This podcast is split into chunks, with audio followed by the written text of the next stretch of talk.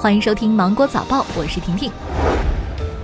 交通运输部回应通行费变高，表示收费标准没有调整，变化的是费额取整规则和按照实际通行路线实现精准收费。公众很快可以通过交通运输部网站查询二十九个省份通行费标准。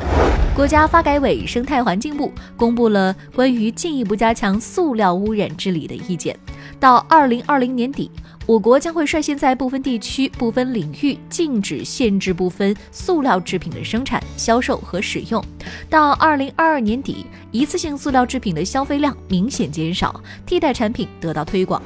近日，有人表示，二零二零年二月二号是千年一遇的对称日，希望能够婚姻登记。但这些日子呢是法定公休日，对此民政部回应，希望选特别的日子婚姻登记，反映人民群众对幸福生活的期待，可以理解。但是婚姻幸福与否与登记日期是否为吉祥日无关，希望公众理性对待结婚登记日期，不必要扎堆在特殊日期来登记。根据灯塔专业版数据，截止到一月十九号十一点五十四分，二零二零年春节档影片累计预售票房已经突破了两亿元，其中电影。《唐人街探案三》以一点二亿票房遥遥领先，其后是《囧妈》《姜子牙》夺冠，《紧急救援》《急先锋》和《熊出没狂野大陆》。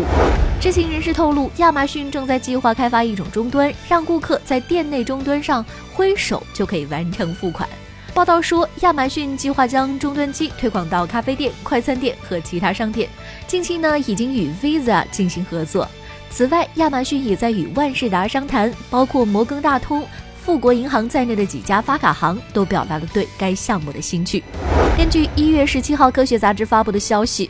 加拿大先进研究院人类与微生物组计划的团队列举证据证明，包括炎症性肠病、心血管疾病在内。患病个体的肠道菌群失调，往往都具有共同特征。曾患有二型糖尿病等非传染性疾病的个体中分离出的肠道细菌，通过粪菌移植的方式转移到动物模型体内之后，会让原本健康的动物出现相应的症状。此前已经有研究发现，有肥胖朋友后，肥胖的概率会增加百分之五十七。夫妻一方患二型糖尿病后，另一方也容易出现糖尿病的趋势。那好了，今天新闻就是这样，我们。明天见。